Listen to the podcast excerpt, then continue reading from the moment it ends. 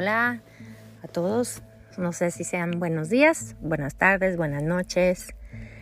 A la hora que estén escuchando esto, yo estoy sentada aquí adentro de mi closet porque mi familia está viendo una película y se va a oír todos los ruidos y me quedo ahí en, donde normalmente hago esto, pero no quería que pasara otro, otra semana sin hacer este, este podcast de algo que he tenido en mi corazón ya por varias semanas y he estado mm, no leyendo, pero la, eh, he estado escuchando. Encontré un audio de la Biblia que tiene música y tiene como actores y está súper chévere. Para ustedes que no les gusta leer, pero quieren leer la Biblia o algo así, búsquense algo así, está súper padre. Está en, en YouVersion, tienen cosas así también que lo puedes hacer por audio. Entonces estaba escuchando eh, el libro de Éxodo, pero me llamó mucho la atención cuando estaba escuchando eh, la historia que pues yo he estado escuchando desde niña, ¿no? De cuando Moisés regresó a Egipto después de haber estado tantos años en el desierto y el Señor lo encuentra ahí en el desierto en, en la zarza que ardía, ¿verdad? Como dice la canción. regresa con una promesa y dice que habla con todos los líderes y con todos los importantes del de, pueblo de Israel para decirle la promesa que Dios les había dado por medio de Moisés. Y esa promesa es que el Señor los iba a librar, los iba a sacar de Egipto, los iba a librar de sus enemigos, los iba a sacar de la esclavitud, ah, les iba a dar una tierra prometida, tantas cosas tan lindas. Él va y habla con, con los, ah, con los hombres importantes de su pueblo Pero luego va y se encuentra con el faraón, ¿no? ¿Y qué es lo que sucede cuando faraón escucha esto que Moisés le dice? Deje salir al pueblo de Israel um, para ir a adorar a su Dios. Y el faraón se molesta tanto cuando escucha eso que cuando se va Moisés de su presencia, él manda um, instrucciones que este pueblo de Israel hacia todos los ladrillos, ¿no? De ese país. Entonces, al hacer el ladrillo necesitaban paja. Pues Faraón les dijo, ahora no les van a llevar paja para hacer el ladrillo, ahora ellos mismos tienen que ir a buscar la paja. Y eso fue doble trabajo. Y dice ahí que que sufrieron mucho, que los castigaban y los regañaban porque decían, ¿por qué no han terminado estos pedidos? Y ellos decían, es que Señor, no podemos terminar los pedidos porque tenemos que ir ahora a buscar la paja que necesitamos para hacer el ladrillo. Ahora, lo que me llama la atención de todo esto, y por eso llamé esta plática plagas y promesas, porque Dios ya había declarado una promesa sobre esa tierra, sobre ese pueblo que Dios les iba a dar la salvación. Sin embargo, ¿qué sucede? ¿Qué es lo primero que ellos empiezan a ver? Empiezan a ver eh, más problemas. Después de 430 años de esclavitud y ya llega la promesa de que ya esta esclavitud se termina, que Dios ha escuchado tu llanto, tus oraciones, tus peticiones. Él te va a sacar de aquí.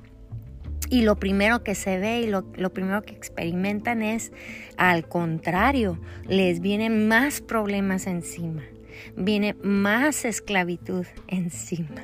Y para acabarlo de amolar, como decimos en mi rancho, empiezan las 10 plagas.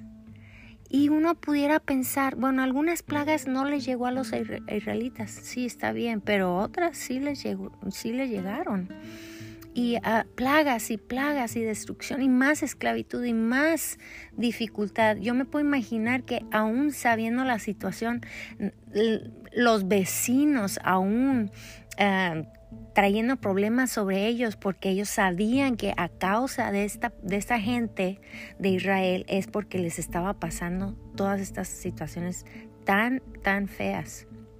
Estas plagas eran terribles, o sea, eran ranas, eran pulgas, eran llagas, era sangre en, el agua, eran langostas que mataba todo, era, no, no, terrible.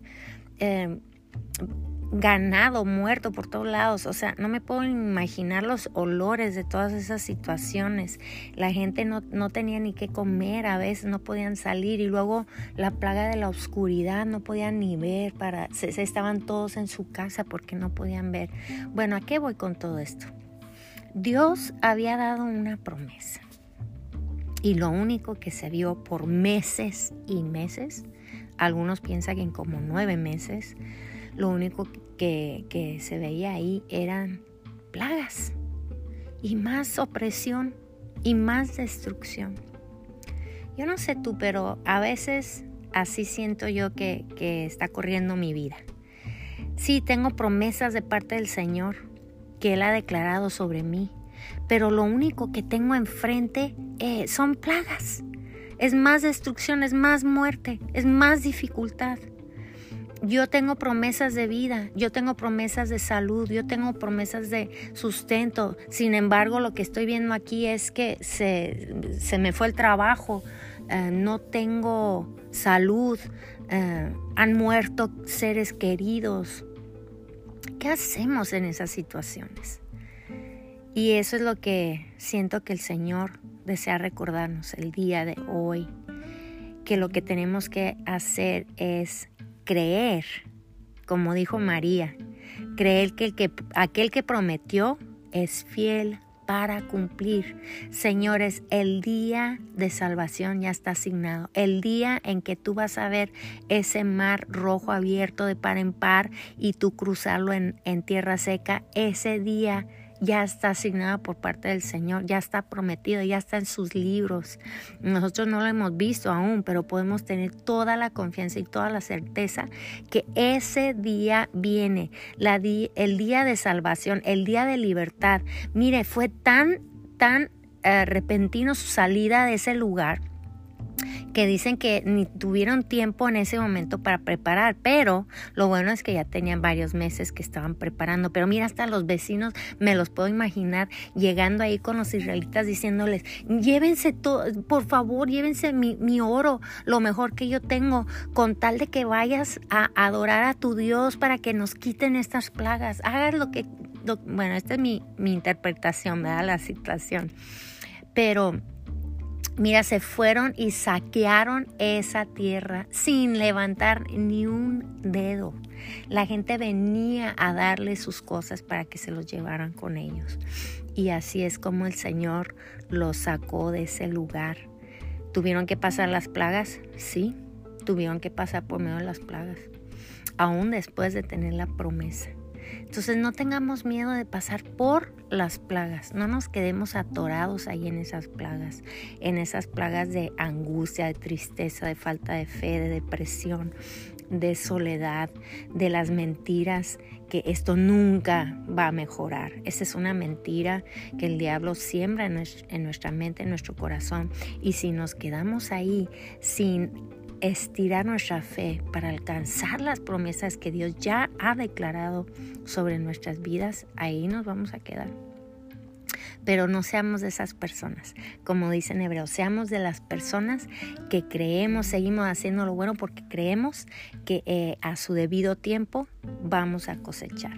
Entonces, em, tengamos ánimo, sigamos creyendo, sí va a haber días difíciles, complicados, pero al fin del día decir yo sigo adelante, yo sigo creyendo, sí se ve complicado, pero Señor, yo traigo a tus pies estas complicaciones, estas emociones, este dolor de corazón, este llanto, este luto. Yo vengo a tus pies porque yo creo que tú sí eres quien cumples tus promesas y yo puedo asegurarte con todo mi corazón que va a llegar el día en que ese río, ese mar rojo va a abrir delante de ti, ese desierto se va a convertir en cosecha y vamos a poder ver la promesa que Dios ha declarado sobre nuestras vidas.